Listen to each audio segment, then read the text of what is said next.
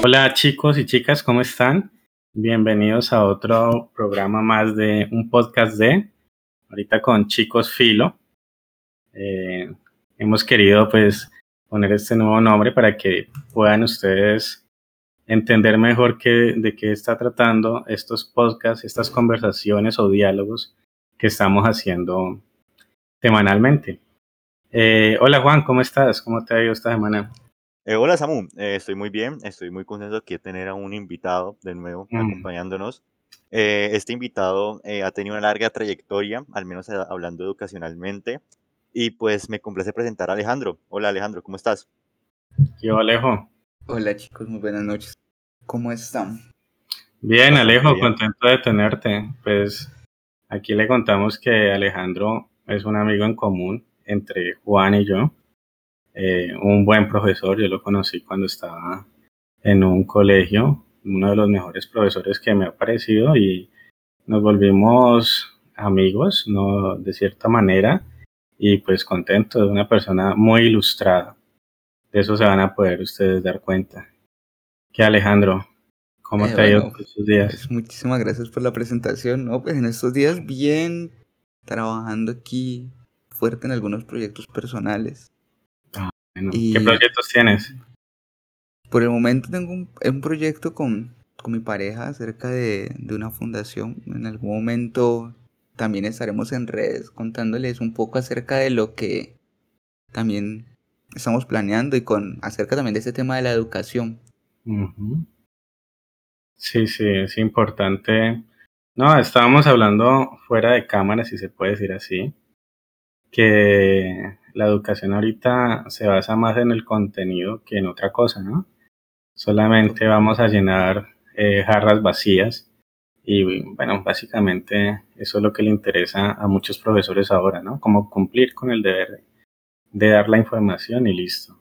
Exacto. Eso es lo que nos ha, ha dejado también esta pandemia, ¿no? En medio de la Mm. virtualidad. Nos ha mostrado la, la precariedad que tiene la educación en nuestro país. Total, total. Yo cuando estaba en la pandemia eh, hice clas di clases, perdón, virtuales a muchos niños y mandaban solamente trabajos, lea y hágame esto, ¿no? Lo- eh, mandaban el escrito, después las preguntas y soluciones. Y pues imagínate, cualquiera, cualquiera le pasa, o sea, nosotros podemos estudiar en universidad, salirse, hacer doctorados, pero te ponen un tema nuevo y no te explican cómo funciona o algo y pues no hay oportunidad de que, de que alguien aprenda sobre eso, ¿no? Exacto. Y la pregunta que, que de hecho una vez incluso Juan me la llegó a hacer en clase es, ¿para qué me sirve eso? Eso es otra Que cosa. es- que es una cuestión que uno dice que, que como maestro como que bueno que cierto este contenido también para qué para qué funciona y es que eso es cierto la educación Sí. está centrado mucho en contenidos y las competencias en el papel Exactamente, sí. Por eso mm, yo también le he propuesto a Juan que hablemos, no sé si la otra semana, creo que no, no hay tiempo, o en esa, sobre... semana la vamos a tener bastante ocupada. Sí, sí, va a estar bastante ocupada. Pero también, eh, de hecho, yo a Juan le he propuesto también que hablemos sobre el hombre y la filosofía, ¿no? Eh, ya que necesitamos también hablar de la utili- utilidad y del sentido, ¿no? Porque yo he notado que en la educación, debido a que solamente se llena de contenido a las personas y se cumple con eso, bueno, yo no sé, tengo un libro y voy a dar en este semestre tal y tal y tal y, y lo meto ahí a la fuerza como sea, sin hacer reflexión, nada de eso. Entonces he visto que los jóvenes han perdido como el asombro, ¿no? Por las cosas. Mira que eh, en esto estaba viendo un telescopio que puede ver los átomos. Eso es una maravilla. Y entonces estaba fuera de mi casa y había una niña me dijo, "Ay, ¿por qué está como tan asombrado? Yo le dije, no, pues que mira, un telescopio que puede ver los átomos. Y ese eh, mostraban el video cómo eh, hacían para afilar una aguja para que la punta quedara del tamaño de un átomo. O sea, eso es, eso es increíble. Yo nunca pensé que eso fuera a suceder. y, y cómo ellos, o sea, a partir de piezoeléctricos, pudieran hacer las mediciones, el escáner, ¿no? El movimiento para poder escanear átomo por átomo y fuera de eso de saber qué átomos estaban viendo, ¿no? Y yo asombrado. Y lo, eh, lo que más me asombró es que eso es del 80, en España, imagínate. Mm, Y la niña me dijo, ah, bueno, eso es un telescopio más. Ya, sí. no pasa nada. Entonces yo me quedé como, yo, yo pues me considero, pues, como así, o sea, es bastante preocupante, me veo bastante preocupado de eso. Sí, es, es, es algo que con lo que nos va a tocar a luchar a nosotros, una generación en la que ya hoy en día ya estudiar no es, no es una opción, ¿no? Hoy en día uno escucha a muchos niños, eh, no, yo me quiero dedicar a, a ser streamer y, y a ser un gamer. Ser Mm. youtuber. Y uno dice, ah, listo, pero ¿qué contenido pues va a crear? No todo el contenido, pues no podemos utilizar todo el contenido. Y muchos de ellos no, pues Free Fire. Bromas en la calle. Eh, Bueno, pues Ah, Qué buen ejemplo, Free Fire. ¿eh? sí, el, el- el famoso jueguito, el Free Fire. Entonces, como que bueno.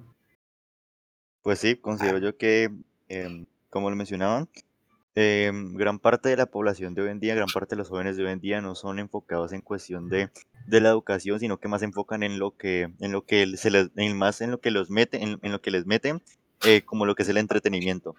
Em, está bien sabido para todos que pues todos nos criamos con base a una educación eh, muy lineal, eh, todo el mundo ve lo mismo y todo el mundo aprende como pueda, al menos en la mayoría de los casos de los colegios de nuestro país.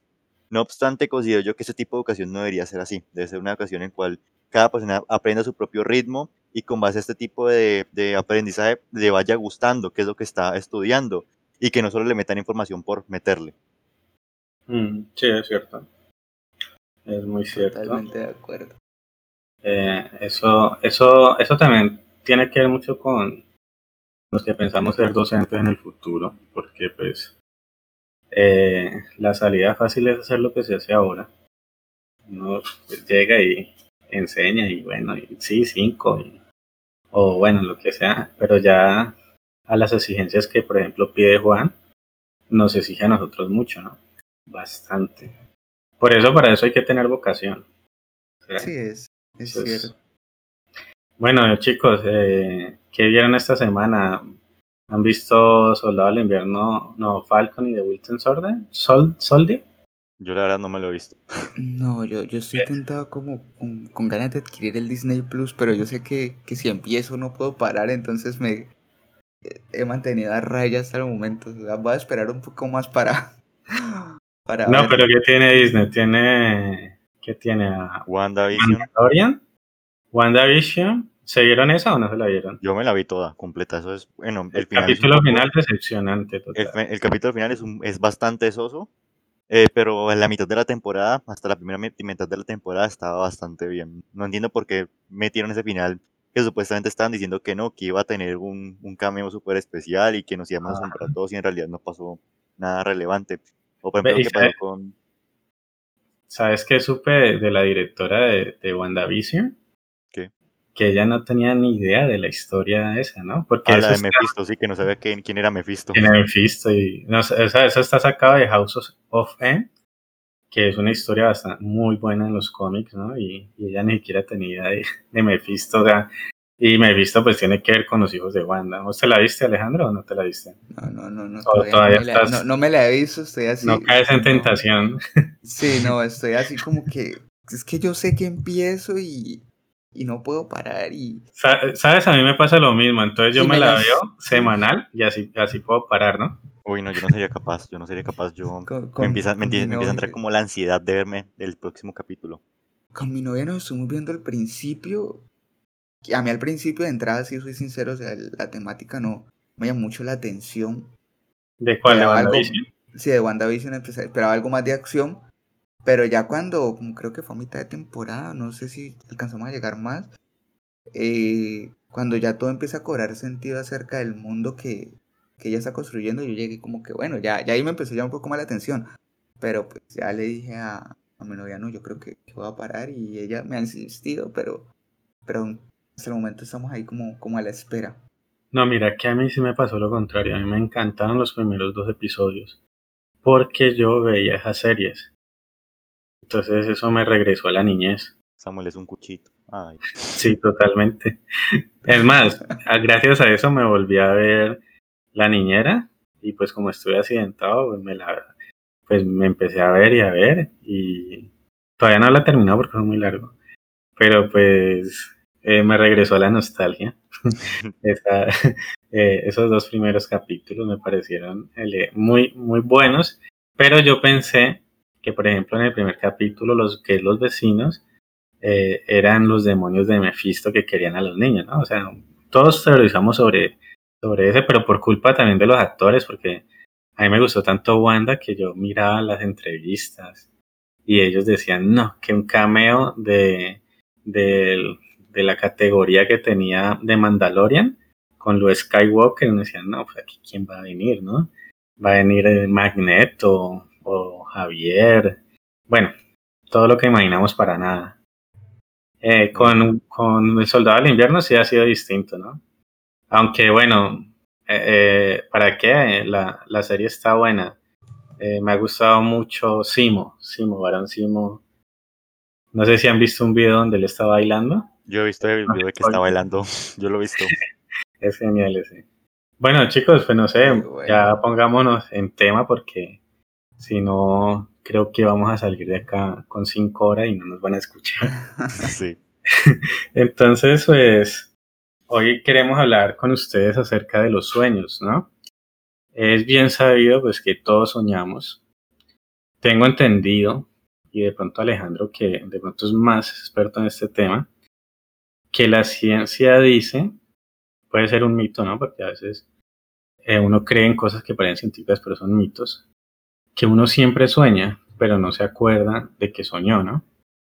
Y que el sueño, pues, eh, eh, también es una forma de uno seguir durmiendo, ¿no? O sea, suena, digamos, el despertador y le pusiste un sonido de teléfono, entonces en el sueño sueñas que está sonando el teléfono preocupante es cuando uno sueña que quiere ir al baño, ¿no? Porque pues no vaya uno a, hacer el baño en la cama. O sea, nunca Pero... usted se despierta y usted, es decir, a mí me ha pasado que yo me tengo un sueño dentro de otro sueño. Es súper XD. Muy bueno, esa, esa, está, esa está buena, ¿no? Soñar. Metasueño. Sí, sí, eso, sí eso, eso, uno lo escucha. Como que soñé que estaba soñando y yo como que uno, ya hasta el momento no he vivido esa experiencia, pero la he escuchado. Yo creo que Juan está al nivel de Homero Simpson, ¿no? Que él, que él descansa y se imagina descansando, ¿no? Un nivel superior. Son de dioses. Ajá, total, total. Bueno, eh, entonces entremos más esto. Simon Freud, pues, se puede decir que fue el que más estudió los sueños, ¿no? Eh, yo he llegado hasta él, ¿no? ¿no? No sé después de él. Ya sé que el psicoanálisis, pues, ya se ha tomado como una pseudociencia, ¿no, Alejandro? Sí, la verdad, sí. Y tengo compañeros. O sea, no, no.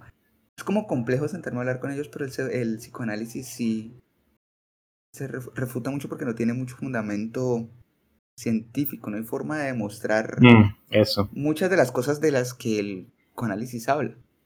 Y Exacto de ese mismo modo también, o sea, a pesar de que ellos se involucraron en el sueño, en los sueños, porque Freud dijo en su momento es que los sueños son el pasaje perfecto para acceder al inconsciente. Exacto. Pues, hay son aspectos que no que hoy en día ya no tienen mucha relevancia, la verdad. La, verdaderamente yo a la hora de investigar con respecto a los sueños encontré información demasiado vaga decir, no encontré información 100% concreta y creo yo que eso se debe a un desconocimiento total con respecto a qué son los sueños. No encontré información 100% concreta como en otros temas. No encontré casi nada. Mira que, que, lo que dice Alejandro es cierto. Yo tengo el libro, La interpretación de los sueños, y cuando vos vas a empezar a leer el libro, él te dice, yo ya encontré la respuesta. Bueno, no la encontré, yo soy el que estoy seriamente estudiando esto porque no he encontrado nada que esté a este nivel, ¿no? O sea, como que antes de él no se estudió tan seriamente. Pero ahorita, como lo mismo dice Alejandro, se va refutando. Entonces nosotros, ¿qué podemos hacer con los sueños? Hoy, hoy yo creo que voy a ser el que, voy a, que va a hacer preguntas. ¿Qué son los sueños, Alejandro? Bueno, pues hablar de, de sueños es, es muy complejo. Empezando porque hasta el sol de hoy los sueños se ven como, como ese, esa representación onírica, tienen una suerte de premonición. Mm. Como que, ay, es que soñé cierta cosa, va a pasar algo. Y hay personas que, que anteceden el, que, que se acercan al futuro a través de los sueños. ¿Cómo lo harán?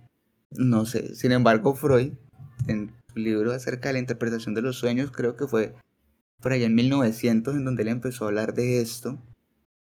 Mm, ya había, pues, digamos, un, camino del psicoanálisis, ¿no? El psicoanálisis ha pasado por varias técnicas, entre ellas, pues, la, hipnosis, el método catártico, eh, hasta llegar a, a, lo que fue la asociación libre, que es como dejemos a, al sujeto eh, declarar y hablar acerca de sus ideas, de, sus sueños, eh, de todo lo que está sintiendo, y pues bueno, aquí fue en donde como que Freud dijo, vamos a meternos de lleno en, en lo que es el sueño. ¿Y por qué el sueño? Bueno, que él dice, es que es el pasaje perfecto para llegar al, al inconsciente. Sin embargo, bueno, pues para entender el, el inconsciente, él, tenía varias teorías. Una de ellas, él nos hablaba de que estaba pues conciencia, había una preconciencia, está el inconsciente. Esa conciencia es, es ese principio de realidad en este momento, por ejemplo, nosotros estamos conscientes de lo que estamos hablando, de lo que estamos haciendo, de lo que sentimos.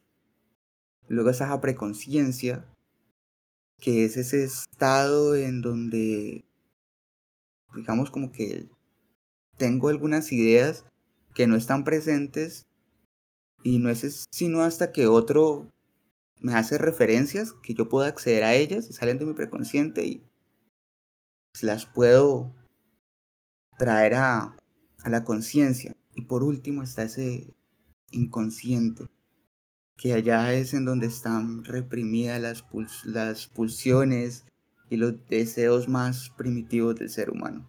Eso nos, nos dice Freud desde el psicoanálisis.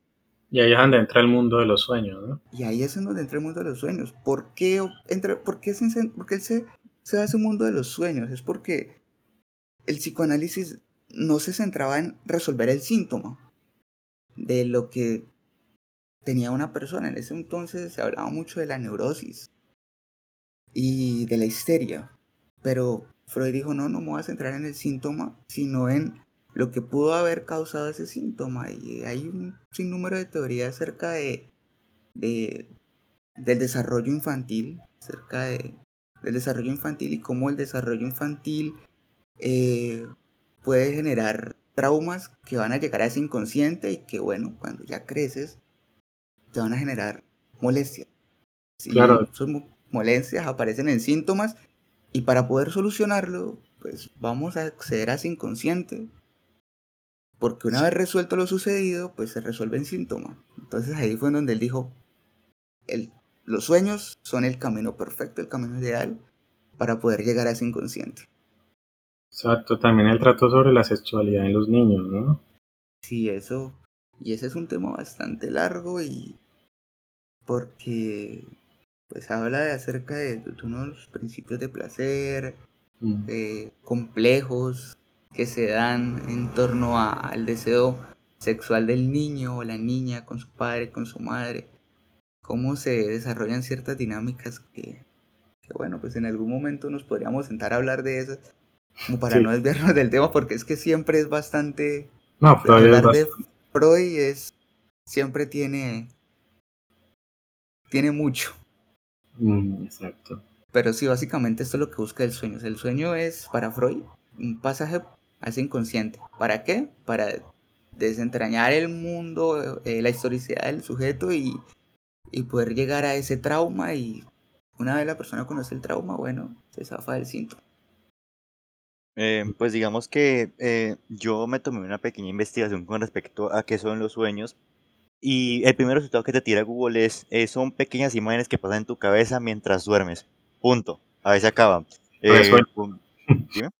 Resuelto. Exacto. Entonces, pues digamos que nunca explican a profundidad realmente qué es un sueño. Eh, pues digamos que yo tengo entendido que los sueños son cuestiones biológicas que pasan en nuestro cerebro, pero realmente, como yo no soy médico, ni mucho menos, no me queda del todo claro por qué se generan, qué es lo que los causa y realmente qué son. Pues porque digamos que yo puedo decir, no, son imágenes en nuestra cabeza, pero, pero ¿por qué? ¿Por qué pasa esto? Y, y pues considero yo que todo tiene que estar muy bien sustentado como para yo saber realmente qué es esto. Entonces, pues, eh, es muy vaga la información que se encuentra en Internet. No sé si a Alejandro le gustaría dar una pequeña explicación sobre esto y pues dejar ese tema clarito, ¿o no? bueno, es que, bueno, empezando por el, por el tema de Freud, él empezó a hacer una descripción fenomenológica de los sueños, ¿no? Él dijo, eh, los sueños, o sea, en los sueños podemos ser algo que no somos. Y en el sueño somos superhéroes, somos personas ordinarias o personas extraordinarias. Entonces también les dice que las vivencias pueden ser comunes, como también puede ser una cosa de locos.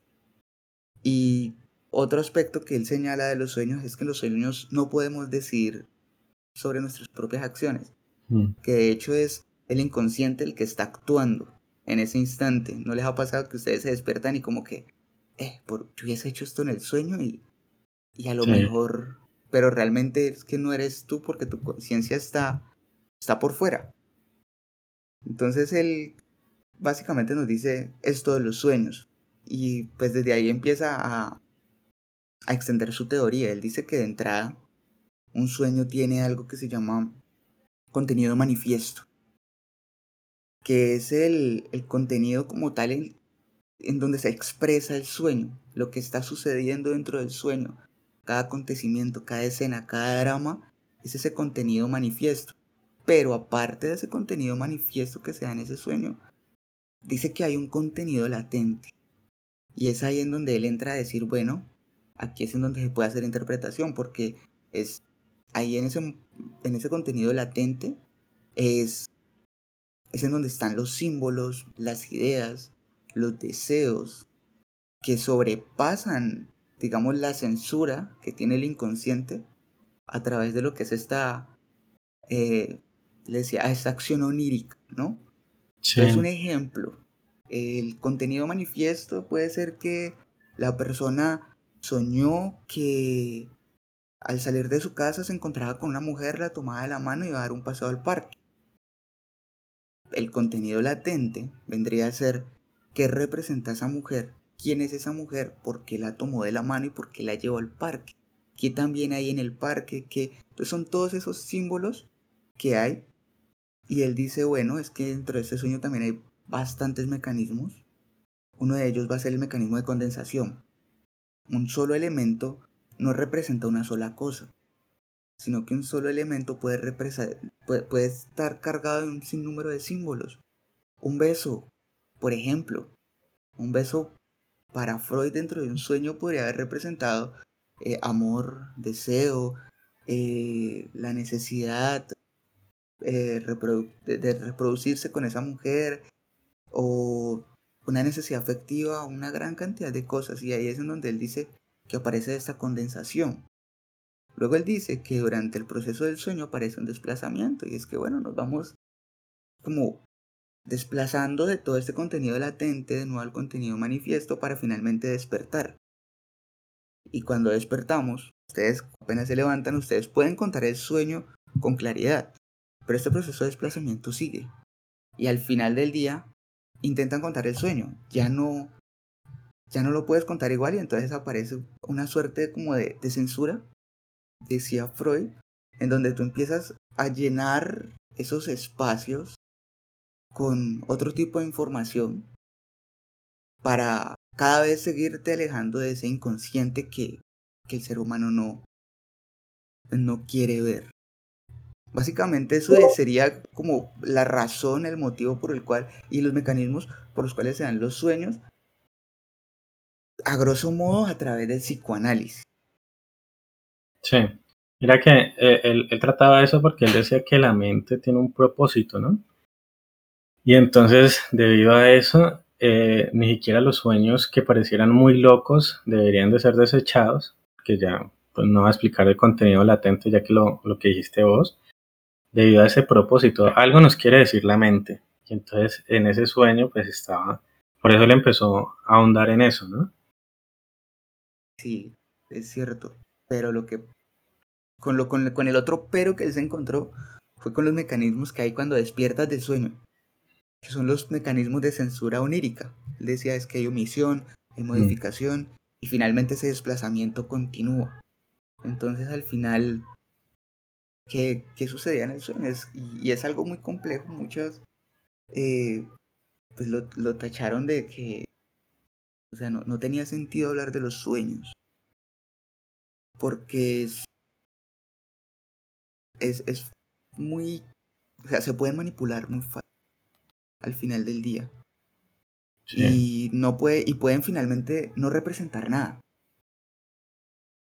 Al final no representan nada. Y es algo que, que también lo que es el, las corrientes de psicología humanista existencial, de hecho, dicen es que los sueños son una un- como un ataque a, a ese no existencial, porque como tal no es real y la psicología humanista existencial, como también aparece dentro de este, de este grupo también la Gestalt, es el cuerpo a través de los sentidos que interactúa con el mundo y de esa manera se va como constituyendo y los sueños pues están por fuera de eso. Entonces ellos dicen, no, los sueños pueden representar en algún momento la proyección. ¿Qué es, qué es la proyección? Que es lo que yo deposito de mí en otros elementos para decir que eso no es mío, pero pues es, es mío. Por ejemplo, una proyección puede ser, decir, yo no soy celoso, pero en el sueño me agarro a puños con, con el man que le habló a mi novia. y yo me levanto y, ay, soñé esto, pero yo no soy celoso. Pero pues algo te está diciendo la proyección. Sí. Y finalmente estas, eh, es- estas corrientes de, de psicología humanista existencial van a decir, bueno, ¿qué empiezas a sentir tú cuando tu novia sale con un amigo?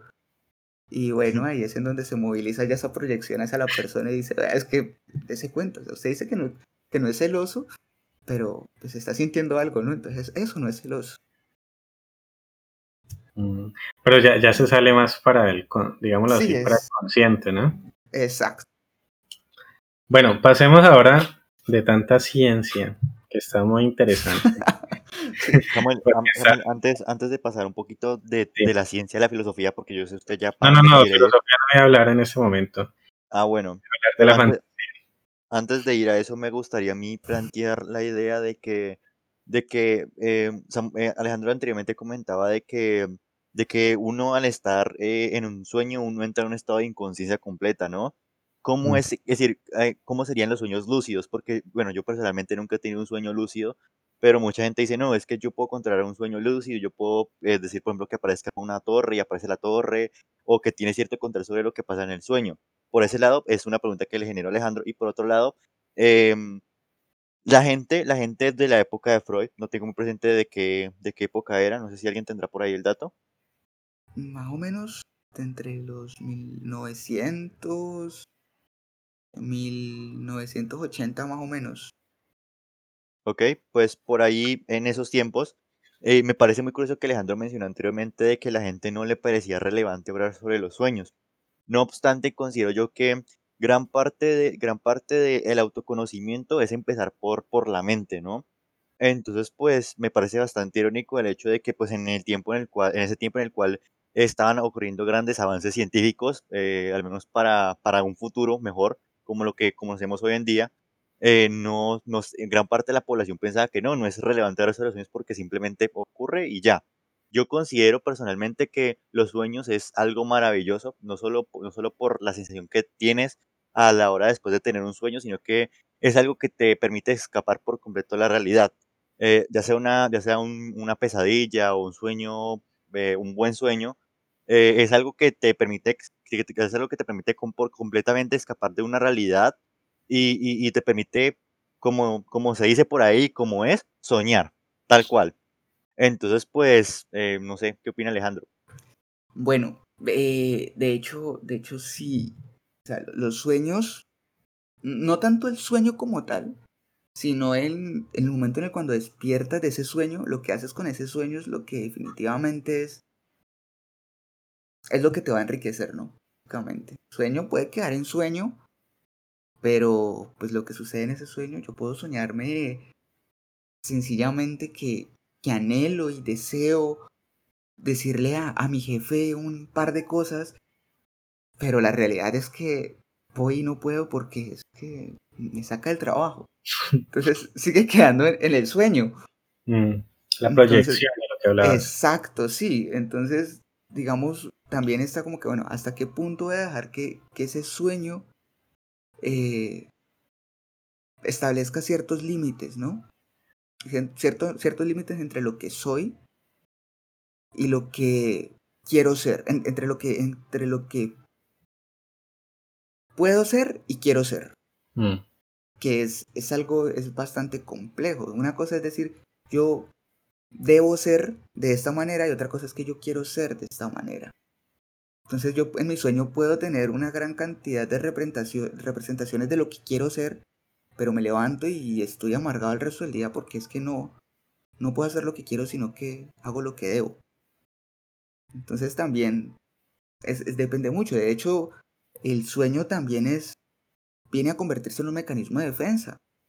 Hablando un poco más acerca, viendo un poco más el tema de, del sueño inconsciente, cuando nos dormimos, en este tema de la locura, eh, encontramos personas en que se habla de, con las que podría, se podría decir que son esquizofrénicas, en donde hablan de estados oníricos.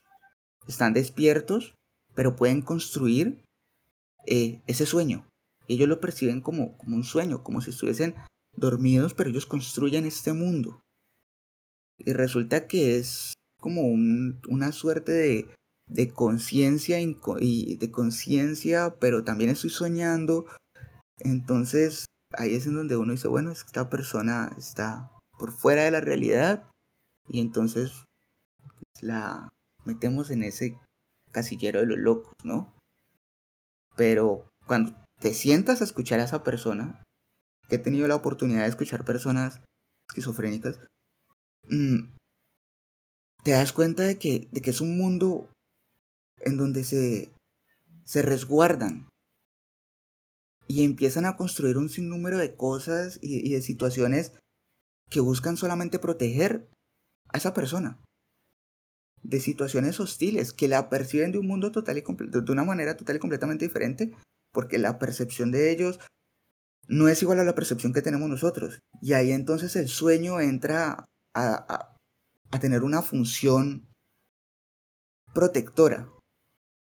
Entonces el sueño tiene, dependiendo también de lo vayamos a poner, tiene mucho, o sea, fortalece ciertos aspectos, pero también debilita otros, ¿no? No sé si me entiendes. Entonces, básicamente está el, sueño inconsciente, que es el que tú sueñas y cuando despiertas es que ya. Y está ese estadio onírico que es diferente, que se vive por lo general en, en, en momentos de delirio, en el que, pues, yo hago del sueño mi realidad que eso pues no sería soñar y pues ahí habría una alteración de pues, los componentes perceptivos y de también, ahí, ¿cómo te explico? Un compromiso un poco más grande de lo que viene a ser la salud mental de la persona. Mm.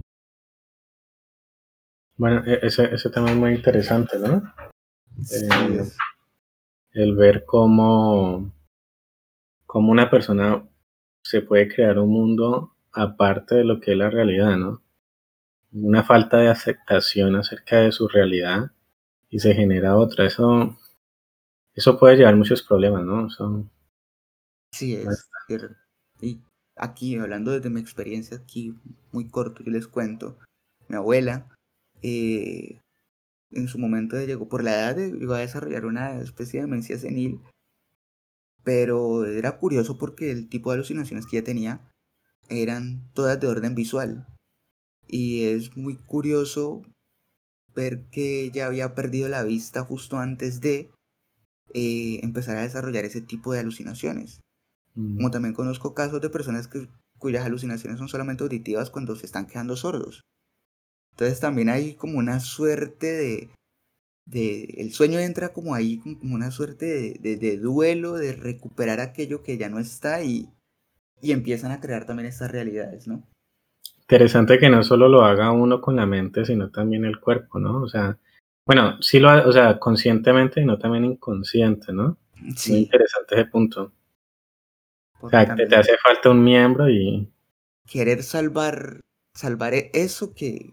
Un sentido, ¿no? Exacto, sí, una necesidad de ser. Yo pensaría también ese que el ser viene del otro cuento más largo que ah, no, no, en algún momento nos sentaríamos también a no terminamos hoy. No, porque ya tocaríamos a Aristóteles con el todo y sus partes. Bueno, sí, eh, eso es eh, bastante complejo. Bueno, pero mm, ahora pasando un poco, uno de los sueños más famosos, bueno, creo yo, aunque pues ahora estamos en un mundo menos religioso, no es que sea religioso, pero me gusta la, las historias de todas.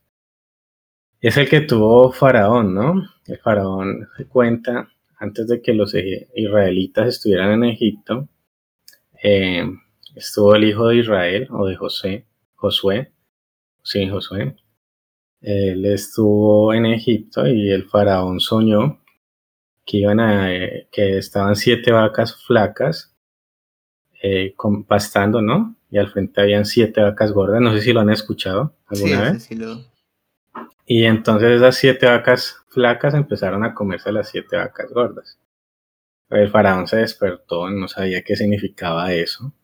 Mandó a llamar a sus sabios, a, a sacerdotes y todo, y nadie sabía. Y entonces, hasta que Potifar, sí, creo que Potifar, no me acuerdo muy bien, eh, le dijo que había un muchacho que le había que sabía interpretación de sueños, ¿no? Entonces llaman a José, él se arregla, se, se afeita y todo, pues la Biblia es muy explícita en eso. Y va a estar el faraón y le dice, no, pues esto significa que van a haber siete años muy abundantes, que son las siete vacas gordas, y siete años de que no va a haber abundancia, que ya son las flacas. Entonces, eh, al, José tener esa interpretación, pues el faraón le da el puesto casi que de faraón mismo, solamente que y que, y que entonces él se encargara de, de eso y, y, guardara pues cereales y demás eh, para que eso pudiera suceder. E, eso ya es otro ámbito de los sueños, ¿no? Sí. En donde ya hay personas que interpretan, y eso lo decías vos al principio, ¿no? Como de algo hacia el futuro. E, ¿Eso cómo lo podemos ver? O sea, eh, siempre, no solamente está en eso, ¿no? Hay varios otros, otros sueños. La Biblia está repleto de, de eso, ya con los profetas. Eh, por ejemplo, hay comunidades indígenas donde hay ciertos sabios, donde eh, uno sueña algo que de pronto no lo deja tranquilo en el día, vas a donde él y él te interpreta, ¿no? algo que va a suceder en el futuro. Bueno, eso tiene que ver con muchas cosas, ¿no? ¿Cómo, ¿Cómo es eso, Alejandro? Y Juan también, ¿no? Quien habla hoy casi. Sí, es, es algo que o sea, es difícil de ver, ¿no? Porque uno dice, ya uno toma ahí los sueños como que, bueno, que son una forma de predecir el, el futuro y, y es una forma muy cuestionada, ¿no? Sin embargo, hay técnicas de, de digamos, sí, personas sabias de culturas algo un poco más primitivas que tienen a lo mejor un poco más de conocimiento en el tema que te llevan a, a situaciones que uno dice como que bueno, ¿cómo lo hace? Realmente ni la psicología logra mm. encontrarle un sentido a esto porque no hay fundamento científico, pero sucede. Sí. Y sucede y está ahí. Y es eso que uno, yo, yo, siempre me cuestiono este tema de la ciencia y la ciencia también se equivoca. Claro. Y en este aspecto siento que, que falta, falta bastante. Más que todo en eso que de, de anticiparnos al futuro a través de los sueños es algo que, que no, o sea, la, la, cultura moderna ahorita no, sea, no está en condiciones de, de poder decir pasa esto de cierta manera, pero si hay culturas muchísimo más antiguas ¿Qué sucede? que en lo que sucede y realmente tienen mucho tienen mucho que decir y no solamente con un mensaje directo, sino también muy metafórico. Sí, yo tengo algo que escuchar a Juan. Qué pena, Juan. Eh, ustedes me comparan por no hablar mucho, pues como estamos aquí con Alejandro y Alejandro es un experto como el psicólogo. Pues, ahí pues más o menos conozco, pero... No, más o menos. vamos. Entonces, pues, eh, pues en cuyo caso prefiero que él hable y pues dé su opinión al respecto. Ok, ahora voy yo. Eh, pues digamos que es muy complejo encontrar una explicación a los sueños. Eh, han, habido millones de culturas en las cuales han intentado en el pasado encontrar explicaciones o intentar predecir el futuro por medio de los sueños. No obstante, considero yo que los sueños es la representación de lo que uno vive día a día. Entonces, eh, por ejemplo, yo pude haber visto, no sé, una campaña de, de, de, bueno, de gente vegetariana, de, de una comunidad vegetariana, y poder haber visto una película de zombies. Y esto me pasó a mí en su tiempo, que soñé literalmente con zombies vegetarianos. Fue uno de los sueños más, más turbios que he tenido en toda mi vida, pero pasó. Y pues digamos que yo considero principalmente eso. Por ejemplo, uno, uno, nunca, uno nunca, al menos a mí nunca me ha pasado, y según lo que yo he investigado, no, no le ha pasado a nadie que uno sueña algo que uno no ha visto, o algo que uno no ha sentido, o algo que uno no haya experimentado, porque sería muy complejo para la mente, me imagino yo, em, poner, ponerse a cuestionar o ponerse a pensar algo que no haya sido, que no haya existido para mí. Eh, para mí, para mí la cuestión de la existencia se limita básicamente a lo que yo veo y a lo que puedo sentir. Entonces, por ejemplo, yo no me puedo imaginar, yo, yo, yo, yo no puedo ver en mi sueño algo que yo no he imaginado ni tampoco algo que yo nunca he visto. Entonces, pues digamos que para mí los sueños no tienen ninguna representación a futuro, simplemente son una, una representación de lo que yo veo día a día y gracias a esa representación pues es que sueño. Entonces pues sería eso. Mm, mira que hay una cultura indígena donde fueron a estudiarla y había un, digámoslo así, sabio, porque no me acuerdo cómo le decían. Y él siempre, pues cuando soñaba, eh, dibujaba en el piso eh, ciertos animales, ¿no? Y resulta que bueno, pero ¿por qué dibuja eso? O sea, no, es que estos son los animales que van a traer los, los cazadores, pues cuando iban a... Y, y la cantidad. Y estuvieron ahí, resultaba exactamente lo que decía el anciano, si, si se quiere decir así. Pues estas personas en ese estudio, ¿no? Pues perplejos, llegaron a una conclusión de que hay cosas que son culturalmente posibles, ¿no? Trataba Alejandro ahorita. Y también puede ser que nuestra cultura haya escogido un camino, digámoslo así, mucho más por, como lo dice Juan, ¿no? Ah, digámoslo, eh, si, si, lo queremos volver un poco religioso, como Santo Tomás, eh, hasta no ver, no creer, o sea, que, que no represente nada, pero hay en otras culturas que sí tiene un significado mucho más amplio. La de nosotros sí ha tomado el camino de la ciencia y, bueno, que, que, obviamente pues la ciencia me parece a mí que es un gran avance para, la, para cualquier sociedad, ¿no?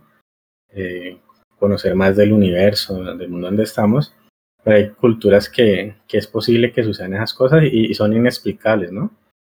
A mí me gusta leer, me gusta leer mucho un autor que, Paul Feyerabend, que él habla, no sé si lo has oído, del anarquismo metodológico y pues critica mucho sobre el método científico y, da muestras de que no hay un solo método científico, sino que hay varios, ¿no? Esta pelea que hubo cuando estaba el Círculo de Viena y, demás. Y muestra de que, pues básicamente lo mismo que decía Alejandro, que hay cosas que les falta mucho en ese estudio y que no se han, no se han ido por ahí a dar explicaciones que, que se han mostrado, ¿no?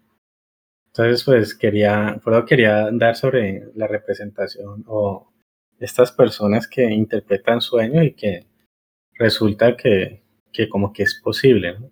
No lo he visto porque, pues, bueno.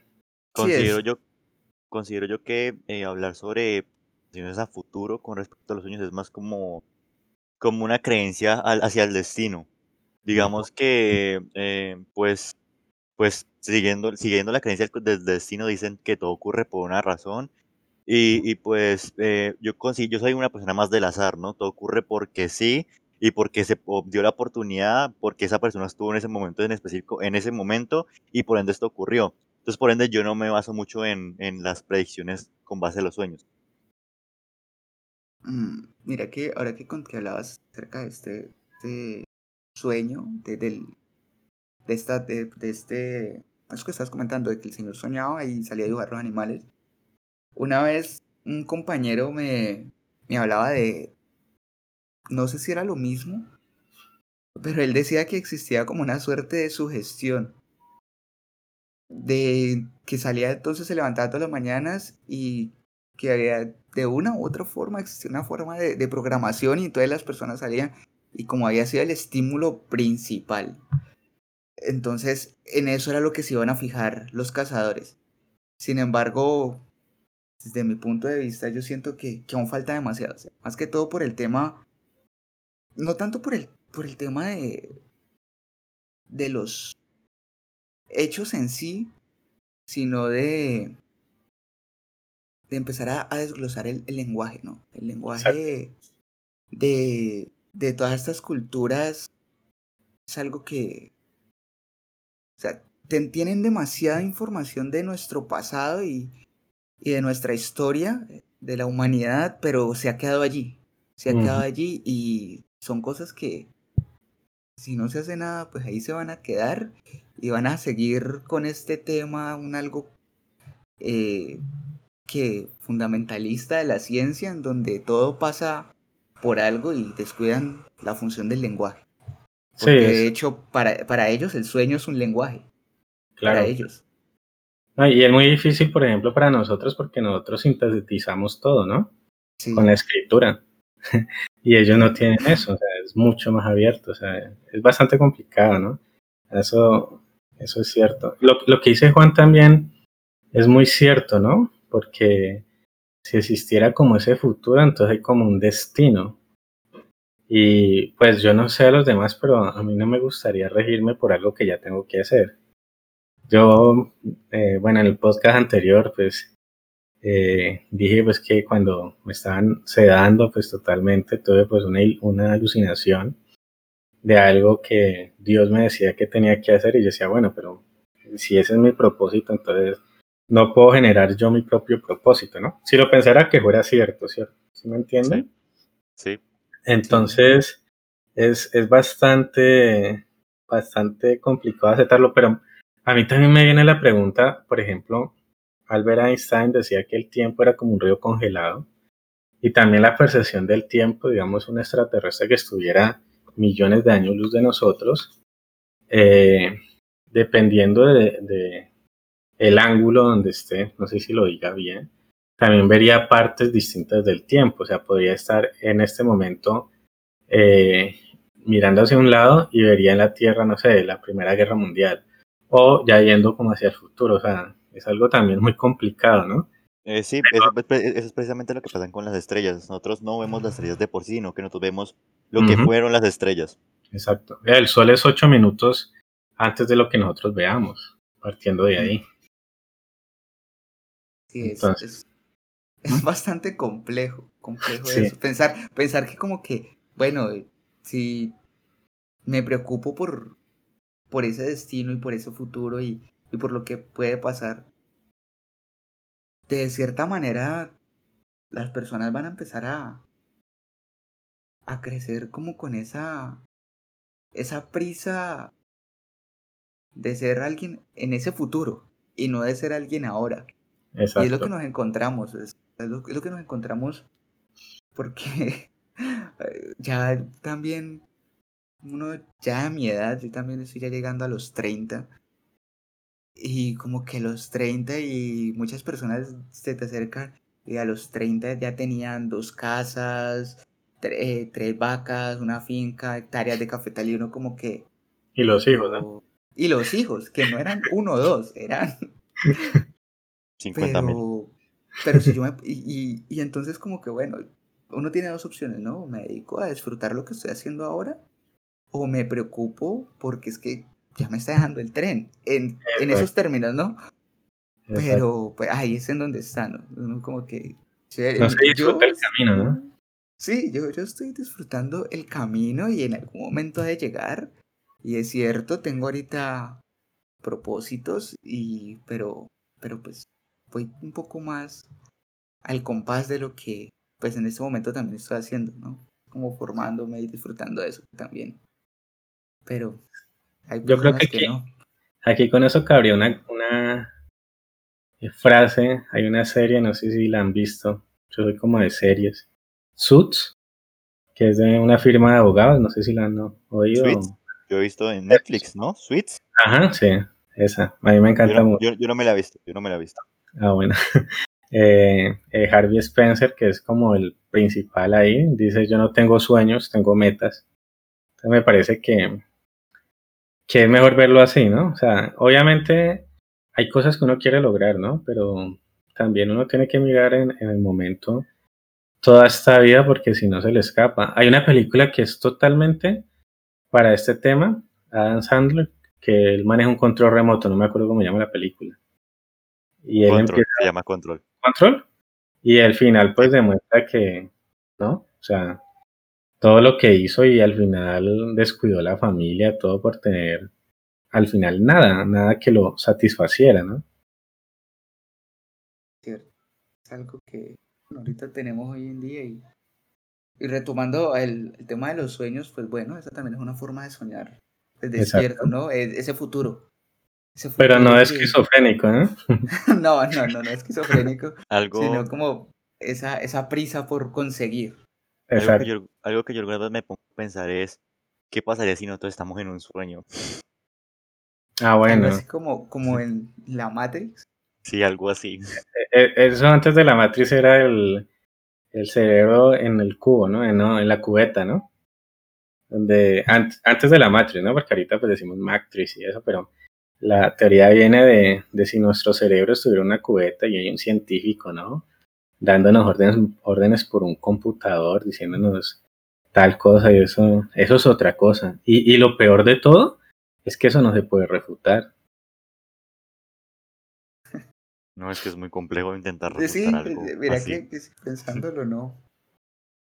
Sí, no, me- meterse en ese tema es complejo. Entrar a... No, no hay forma. Hay ahora TikTokers, ¿no? Que, que dicen que estamos en una simulación, no sé si han visto. Pues yo, eh, como estaba en eso de las redes, conociendo las redes, porque soy malísimo en las redes. Y bueno, me toca a mí las redes y, y estoy aprendiendo. Yo sé que Juan de pronto me enoja porque no la he manejado bien, pero es la primera vez que manejo las redes y soy muy malo en eso. Nunca me preocupé por eso. Entonces estaba viendo cómo manejan las redes y demás. Y TikTok, por ejemplo, muestra que estamos en una simulación. Son videos que son muy famosos, muy virales, ¿no? Se dice ahora, ¿no? Virales. Sí.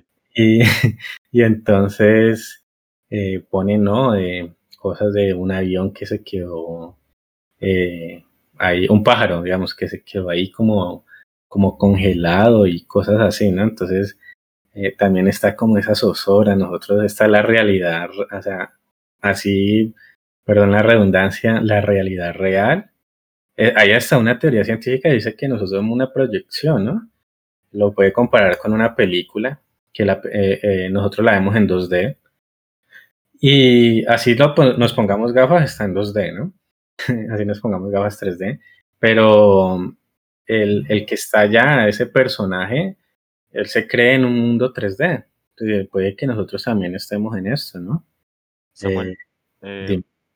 Como usted lo mencionaba, la verdad, eh, este tipo de cosas puede dar un poco de, de pavor. Eh, yo he visto en TikTok y, y antes de, bueno, antes de TikTok, antes de que existiera, porque antes era musical y si mal no me acuerdo, pero en... ¿Cómo era? Creo que se llamaba así. Sí. Pero en el 2018, 2016 aproximadamente, eh, a mí me gustaba ver mucho ese tipo de temas. Me, me imagino que ustedes ubican a Dross, ¿no? Dross Roxanne, Claro. Que él hablaba, él hablaba sobre, sobre un canal que se llamaba el, el Sol no, el Sol desapareció o algo por el estilo, en el cual era un man que, que salía a la calle y él mostraba que, que no amanecía. Entonces, Sí. entonces, entonces mostrar, mostrar la- los- las supuestas noticias o iba a centros comerciales y todo el cuento y estaba completamente vacío. Entonces yo me acuerdo que yo en ese tiempo, cuando yo vi ese video, yo me quedé en plan XD, porque verdaderamente, ima- imagínense, imagínense que nosotros somos los que vivimos en una realidad paralela y que el man realmente está, bueno, obviamente eso me imagino que debe ser falso, pero imaginémonos por un momento, hipotéticamente, que existe una realidad paralela y que gracias a una red social se estén comunicando con nosotros y la gente hace caso omiso a ello. Entonces, pues, sí, sería súper, súper turbio. Sí, sí, claro. Claro, es que eh, cuando tocamos los sueños también tocamos la realidad, ¿no? Sí. Sí, claramente. Es- Y bueno. Alejandro ya nos dio mucho sobre la esquizofrenia y sobre cómo la gente puede soñar. Eh, es más, ahí, eh, ¿cómo se llama cuando, cuando la gente piensa que el mundo gira alrededor de él? Eso tiene, no sé si es la misma esquizofrenia o tiene otra, no sé, Alejandro, sí. Que como Pues- que todo el universo está confabulando a favor suyo, ¿no? Sí, Egocentrismo. o, o debe confabular a favor suyo. Sí, yo. Eso tiene un nombre, que es distinto al que confabula en contra, ¿no? Tiene, sí, ya, ya sé cuál, qué es lo que me dices. Tiene un nombre, pero no lo tengo presente.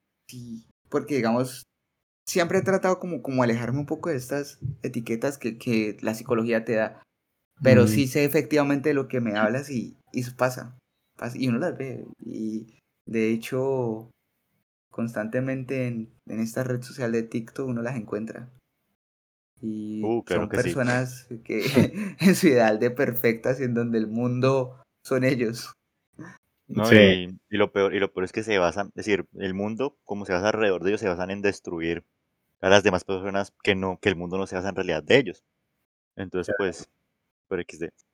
Ahora imagínate esa red social OnlyFans, ¿no? Esa es otra que los vuelve aún más exclusivos. Sí, y es lo que uno llega, e- esa red social lo pone a cuestionar. Lo, lo, lo, lo cuestiona uno mucho porque uno dice, bueno, conoce uno personas con, con maestrías, especializaciones, doctorados, y chicas ahí que están facturando tres veces más lo que puede Mm. facturar una persona de estas que está produciendo algo más que entretenimiento. Sí. Entonces uno como que... Les comento una cosa que mm, a mí ese tipo de redes me hace pensar. Eso me, ese tipo, bueno, yo sé que eso se va un poco, se desvió un poco del tema, pero ese tipo de cosas me hacen pensar a mí cómo hemos avanzado como sociedad en 20 años. En 20 años, el sexo, hace 20 años el sexo era un tabú completamente, no se hablaba para nada, era lo más escondido del mundo, solo los adultos podían tratar sobre el tema y ahora todo se ha normalizado tanto, considero yo, tan Pero mira- rápidamente. Pero mira que hay un grupito, que no quiero decir el nombre, que quiere como que volver a que no se hable de eso, ¿no? Eh, eh, estaba pensando justamente en lo mismo. o sea, es como que, como que existe un bucle Ahí en el vuelve. tiempo en donde como que llega un momento en donde no se podía hablar, se habló mucho, pero ahorita ya no se puede hablar. Sí, o sea, hay gente, ese grupo está en contra de la iglesia, pero yo ahorita lo veo y son como más aliados, ¿no? Me parece a mí, o sea, critican Sí, totalmente, dice, "Pe- pero esto, esto, esto lo escuchaba, como dice Juan, hace 20 años. y ahorita, ¿qué, qué está pasando? Sí, es exacto. Pasa, pasa lo mismo. Hoy en día hubo una época en mi adolescencia uno ya empezaba a hablar un poco más de estos temas de sexualidad y uno lo hablaba con más libertad, todo y en el auge apenas estaba llegando el internet y ¡guau! eso era lo más. Pero hoy en día vas a hablar de este tema y, y realmente da miedo. Mm, A mí, en público, pónganme a hablar de temas de sexualidad. Yo ya no sé quién se va a parar y me va a dar un madrazo. A mí, a, mí, a, mí, a mí me parece que en la actualidad es lo contrario. Me parece que antes, antes se tenía más oculto el tema y ahora es, es decir, con- si si ustedes, si ustedes ven las estadísticas, eh, la gente, la- bueno, antes la gente eh, eh, dejaba de, es decir, tenía sus primeras relaciones sexuales a partir de los 18, 16 años. Ahora, eh, a partir de, bueno, viendo las estadísticas, de los 12 a máximo 14 años, la gente se está desatando completamente. Eso es Entonces, cierto. pues, ¿no? Y, uno puede ver, por ejemplo, Instagram y el mismo TikTok y ahora Kawaii, esa es otra red social que por ahí vi, que te paga, ¿no? Sí, te, Eh, te da que- lo de, lo, de- lo de la- lo de los, las frit- los fritos el fin de semana con Kawaii los puedes hacer ahí también viendo videos. ah, bueno. Eh, eh, eh, con este uno ve que, que salen las mujeres más mostrando el cuerpo. Sino que lo que hablábamos, Alejandro y yo, Juan, es que están saliendo unos grupitos radicales que están teniendo mucho poder en el que quieren como que volver a eso de antes, ¿no? donde hablar del sexo era un tabú. Pues, Entonces, Samuel, déjame comentarte que yo principalmente estoy completamente en contra de ese tipo de, de prácticas y considero yo que hasta incluso de- de- deberíamos de hacer esto, incluso con más, con más cosas. Por ejemplo, eh, bueno, ya, mencioné anteriormente que esto ya es desviándose del tema, pero considero yo que, por ejemplo, para el, el control de drogas, lo primero que se debe hacer es educar a los niños, e- e- la- es meter las drogas en la educación. Claro, claro. Porque, porque, porque, porque en la, en la- en la actualidad hablar de drogas da miedo.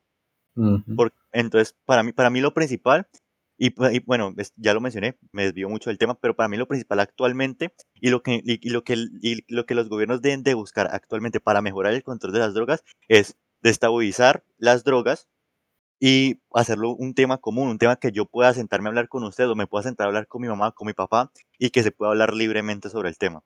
Que se, que se explique claramente qué es lo malo que tiene esto y lo bueno que tiene. Y así pues, así la, así la gente no tiene un buen prejuicio sobre el tema y, y, aprenden a controlar el tema. Y no es tan, tan, tan, tan cerrado, porque de hecho, la sociedad es la que la sociedad es la que se, se basa en construir a un adicto. Entonces, yo lo, yo lo empiezo a juzgar a usted porque usted está consumiendo cierto tipo de sustancia ilícita y- y- y gracias a ese juzgamiento, gracias, gracias a ese aislamiento que yo le genero a usted, usted sigue consumiendo más, sigue consumiendo más y así se la va a pasar hasta que valga madres. Bueno, chaval, es muy Bueno, complejo, ¿no? Sí, ese, el, tema, el tema de las drogas es un tema muy complejo, ¿no? Y, y es que, bueno, también el Estado no, no interviene ahí, también hay una cuestión de ciertas dinámicas familiares. De hecho, eh, pues, ustedes ya saben que Colombia, en Colombia ya se habló de que efectivamente nada de maltrato físico ni psicológico a los niños, desde que nos tocó a nosotros en cierta época en donde si usted no llegaba a cierta hora le daban su tablazo. Exacto. Eh, ahora no, y, y hay otras formas, hay otras formas de empezar a, a moldear a esas nuevas generaciones. Y de hecho, pues el Estado, bueno, el Estado raya hasta un límite con nosotros en lo que tiene que ver con nuestras vidas privadas. Y, y eso es un tema muy complejo. El tema de las familias es una cuestión también muy privada y en el que el Estado a veces como que sí, pero no. Y ahí se queda y entonces podremos hablar pues también de las drogas, pero, pero a las familias, a las familias también quién las educa. Y los únicos Bueno. espacios que, que teníamos, que yo recuerdo que teníamos en- con la familia, era la escuela de padres. Y, y en la escuela de padres, curiosamente íbamos a, pues muchos colegas, tristemente, iban a quejarse de los niños. Cuando la realidad es que en la escuela de padres es el espacio perfecto para quejarnos de los padres, pero bueno. Ese es tema de otra conversación. Pues eh, ya para ir finalizando un poco el tema, pues me, pues, del tema de las drogas, eh, me gustaría que pues en un futuro hablaremos un poco más sobre el tema y tengamos en cuenta, por ejemplo, que en Portugal eh, las drogas eh, como uso personal están completamente despenalizadas y gracias a eso precisamente Portugal es uno de los países que menos consumo tiene en Europa y también uno, y también uno de los países que menos, menos cantidad de, de muerte por droga ha generado. La razón de por qué se ocurre este fenómeno, no tengo ni idea, pero pues ahí tiro el dato. Eh. Mira, por ejemplo, eso, eso, eso ya lo, lo dio un filósofo, Antonio Escotado, español. Ella está, él está con vida todavía. Eh, una vez tuve la oportunidad de hablar con él, es un erudito ese señor. Él fue socialista, ahora es liberal. eh, eh, cuando, cuando estuvo en el Vietcong. Él quiso ir al Vietcong, pero lo metieron a la cárcel. Y en ese momento él escribió un libro que se llama Historia General de las Drogas. Y bueno, es un libro larguísimo, no me lo he terminado de leer, pero son como 3.000 páginas, pero es, es genial ese libro. Yo lo recomiendo. Todo el mundo que, que quiera saber sobre el tema de las drogas tiene que leerse ese libro. Pero eh, hasta ahora he llegado a la conclusión, bueno, sacando aspectos de, de lo que he leído, de que lo, eh, eh, se me da la palabra, el experimento, por ejemplo, uno oye a Duque, presidente de Colombia, dice que vamos a experimentar. Bueno, eso era cuando era senador, porque ahorita ya cambió de, de parecer. Ahora, ahora es Duque senador contra Duque presidente. Pero cuando él era senador, él decía, vamos a, a subir una dosis para que así vamos experimentando qué pasa. Pero Antonio Escota va a hacer una, una, un análisis de la historia, demuestra que el experimento es haber eh, penalizado las drogas, porque eso antes no pasaba. No pasaba, o sea. El opio, el opio, la cocaína, la marihuana, El de la alcohol, el penalización, tabaco. la despenalización, imagínate. Sí, todo, to- to- to- todo eso en su época fue legal y yo, le, yo llegué a leer un escrito de, de Freud en el cual él mencionaba, los, él mencionaba su estado estando eh, eh, drogado con cocaína y con opio. Es muy interesante. Sí, sí. Y Y, imagínense ahí cuando estuvo la ley seca en Estados Unidos. ¿Quién fue el que salió ahí? Pues Al Capone, ¿no? Sí. Y todo lo que ocurrió. sí, es, eso, es, eso es cierto. Y hay muchas cuestiones a nivel social, y a nivel familiar y a nivel personal que, Mm. que mueve este tema de, de las drogas. Pero pues al final, o sea, es, también es un poco selectivo, ¿no? Porque pues el alcohol Obvio, el alcohol es también. Sí, pero ya está, está permitido. Hay una cuestión también, un conflicto de intereses que también tiene el Estado que, bueno, en Sí, es más político. Pero bueno, también hablando de las hablar drogas, de eso. Sí. ajá, sí, sí. Hablando de las drogas, eh, tú que pues estás más en este tema, ¿se puede pasar al estado onírico a través de ellas? Bueno, yo, yo lo digo por esto, porque eh, esto lo dije, eh, creo que lo dije en el podcast, podcast pasado, sobre el viejo de la montaña, Sí, que- ¿sí? ¿Sí lo dije?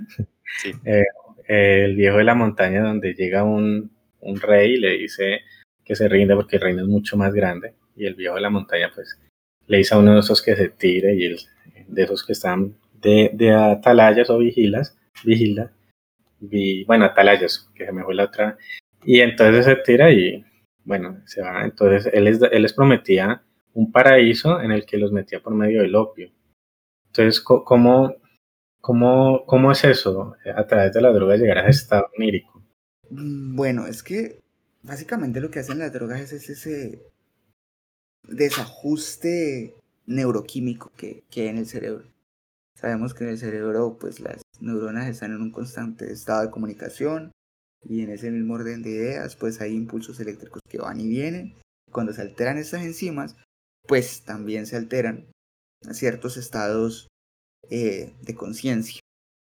Entonces es, lógico que digamos en las drogas pueden llevarte a ese estado. Hay unos que, dependiendo del tipo de droga, no hay unas que, te activan y hay otros que limitan un poco más esa actividad cerebral.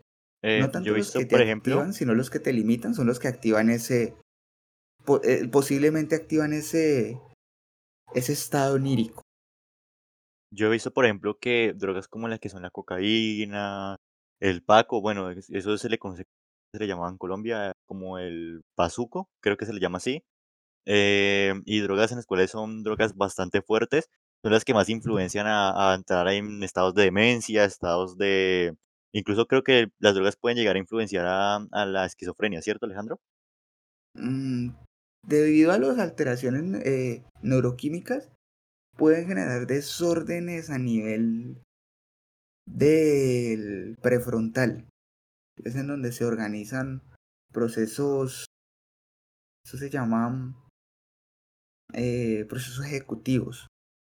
Eh, del comportamiento humano. Entonces, eh, como por lo, o sea, si se, se, se empiezan a consumir de manera constante y entonces el cuerpo empieza a asumir ese tipo de, de, de sustancias, si hay un cambio en la química cerebral que puede desembocar en una esquizofrenia, como también en algún tipo de depresión o en algunos casos he escuchado que también en lo que es la bipolaridad. Uy, bastante fuerte tema de, las drogas en general. Y el sueño, ¿no?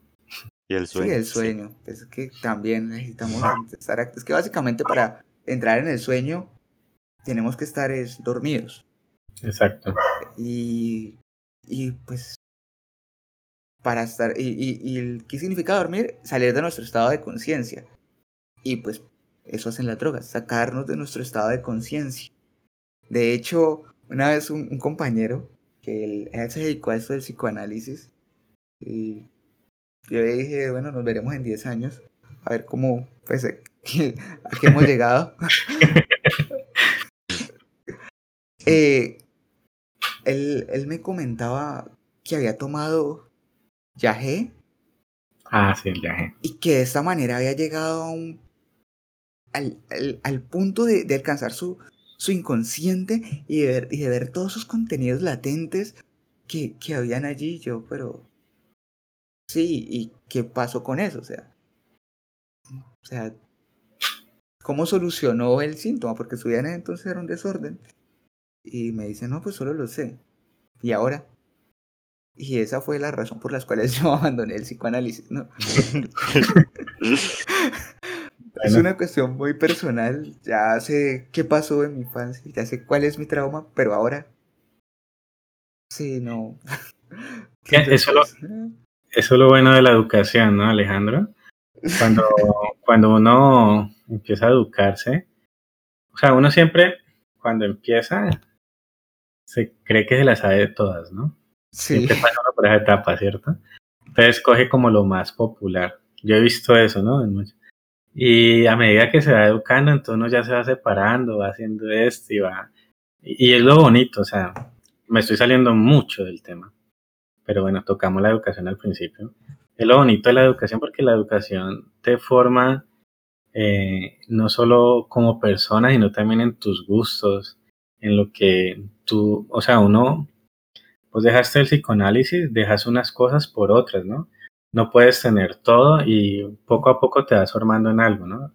Es, muy bonita la educación por eso, o sea, porque la educación, como sea, en la edad que tengas, no eres el mismo desde que empezaste a cuando vas siguiendo en ese camino. Y la educación es siempre, ¿no? Para toda la vida. Claro que... Y uno se va formando cosas distintas en la cabeza que, uno ve cuando era más joven o cuando empezó y decía, bueno, ¿y cómo pensaba yo esto? Y, en los incentivos y demás, ¿no? Eso me encanta de la educación. Sí, es cierto. Yo también le agradezco mucho a, también esa posibilidad que, que, uno tiene a través de la educación. la transformación, es lo que quería decir.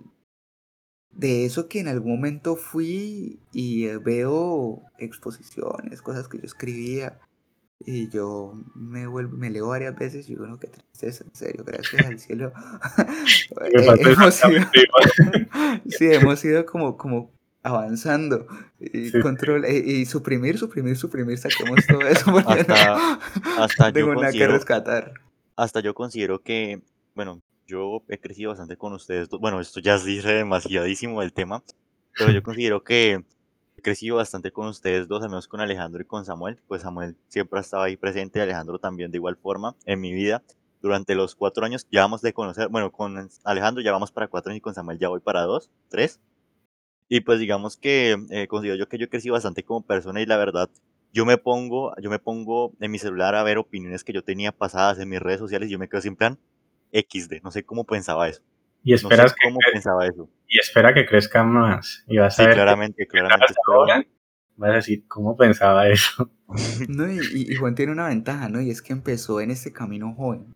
Sí, sí. Bastante, bastante joven. Yo empecé ya cuando entré a la universidad fue que empecé a cuestionarme muchos, muchas cosas y muchos aspectos de mi vida personal y académica. Pero Yo, Pude yo haber sí empezado muchísimo antes.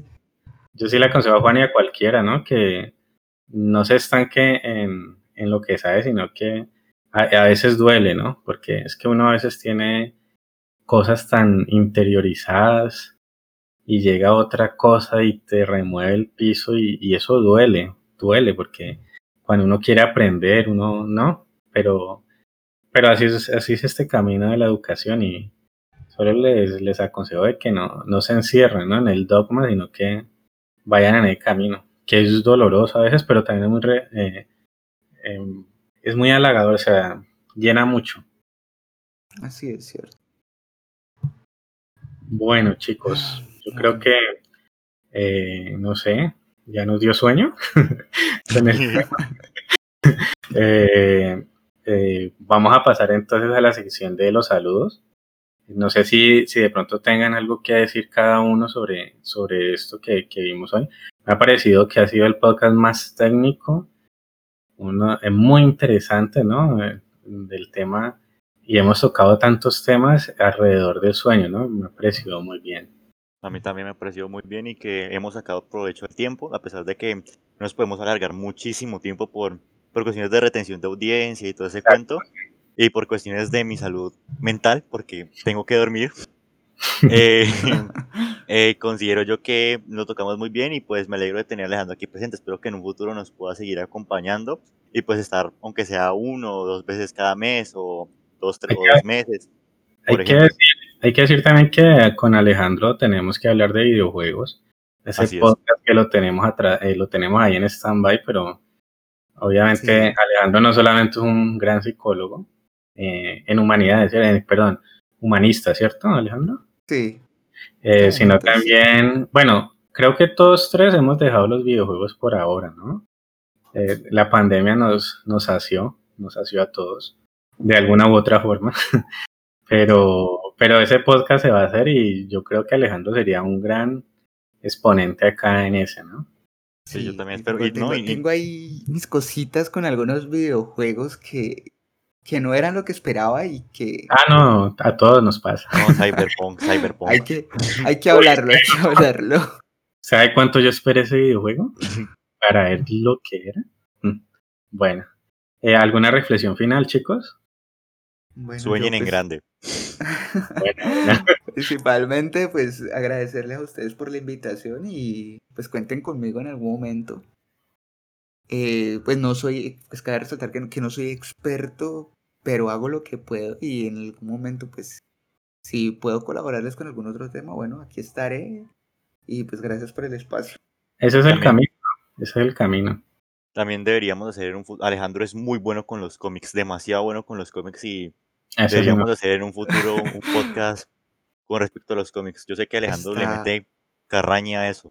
Está, está revelando mi, mi parte más, más friki. ¿Cuál, cuál- cuál cómic te gusta, Alejandro? ¿Qué con- ¿Qué tipo? ¿Marvel, DC o los que son independientes? A mí me gustó mucho el, el Marvel porque toca un, o sea, es, es, es mucho más fuerte con, con temas de la humanidad.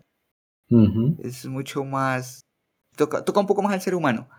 Y así de esos cómics viejitos que aún, con los que crecí, del periódico eh, El Fantasma. Ah, el fantasma. Sí. Es de los Sí, aún, Me aún lo recuerdo. son unos cuchitos. ay, pues, No, es que, es que yo nunca tuve una revista de cómics, yo, yo pues no tenía la plata para eso, tampoco pues algo malo. Tengo hasta el primer manga, o sea, yo, yo pensé que los mangas solo eran en Japón. Cuando conseguí mi primer manga, yo, yo lo tengo ahí guardado, me falta una caja fuerte, pero yo iba a decir, sí, yo soy de los cómics, pero de, de los del final del periódico. Ahorita y más. Guarde ese manga que ese, va a ese manga se valorizará como Bitcoin en algún momento. Es Beta X, es del mismo que creó eh, Los Caballeros del Zodiaco, porque soy fanático de Los Caballeros del Zodiaco. Eh, bueno, entonces, no sé, pasemos a, a los saludos. ¿Listo? listo. Eh, vamos a saludar a Papas FF. Nos dijo, claro que no me obligaron a comentar XD. Lo que te pido decir es que, es que ten mucho éxito en, en todo Bruges. Sé, Se ve que estás cumpliendo tus metas y espero muchas más increíble trabajo. Lo leo como lo escribió. Eh, dice, excelente colaboración. Es interesante ver perspectivas de un tema. Y pone una carita feliz. Eh, dice Felipe Castaño Lopera. Están bien estructurados los argumentos y bastante entretenido. Juan José Lemus. Pro, te felicito. Está repiola.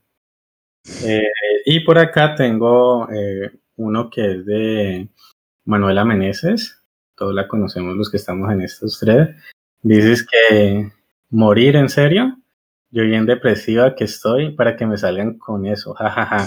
bueno, pero si Juan me dirá que el, podcast que hablamos de la muerte, pues lo menos que, que hablamos fue de la depresión, sino de, del valor que tenía la vida por la muerte, ¿no? Sí, así fue.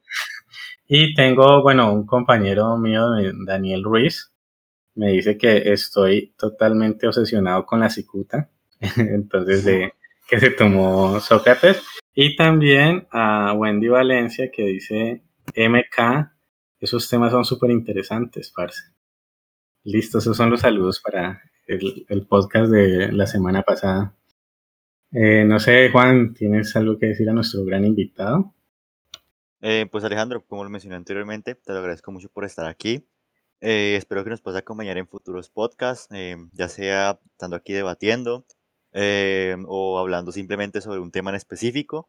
Pero la verdad me siento muy agradecido por tenerte aquí. Yo sé que a futuro y hoy aportaste bastante, aportaste bastante a este podcast y, y pues espero que podamos seguir colaborando y siendo buenos amigos.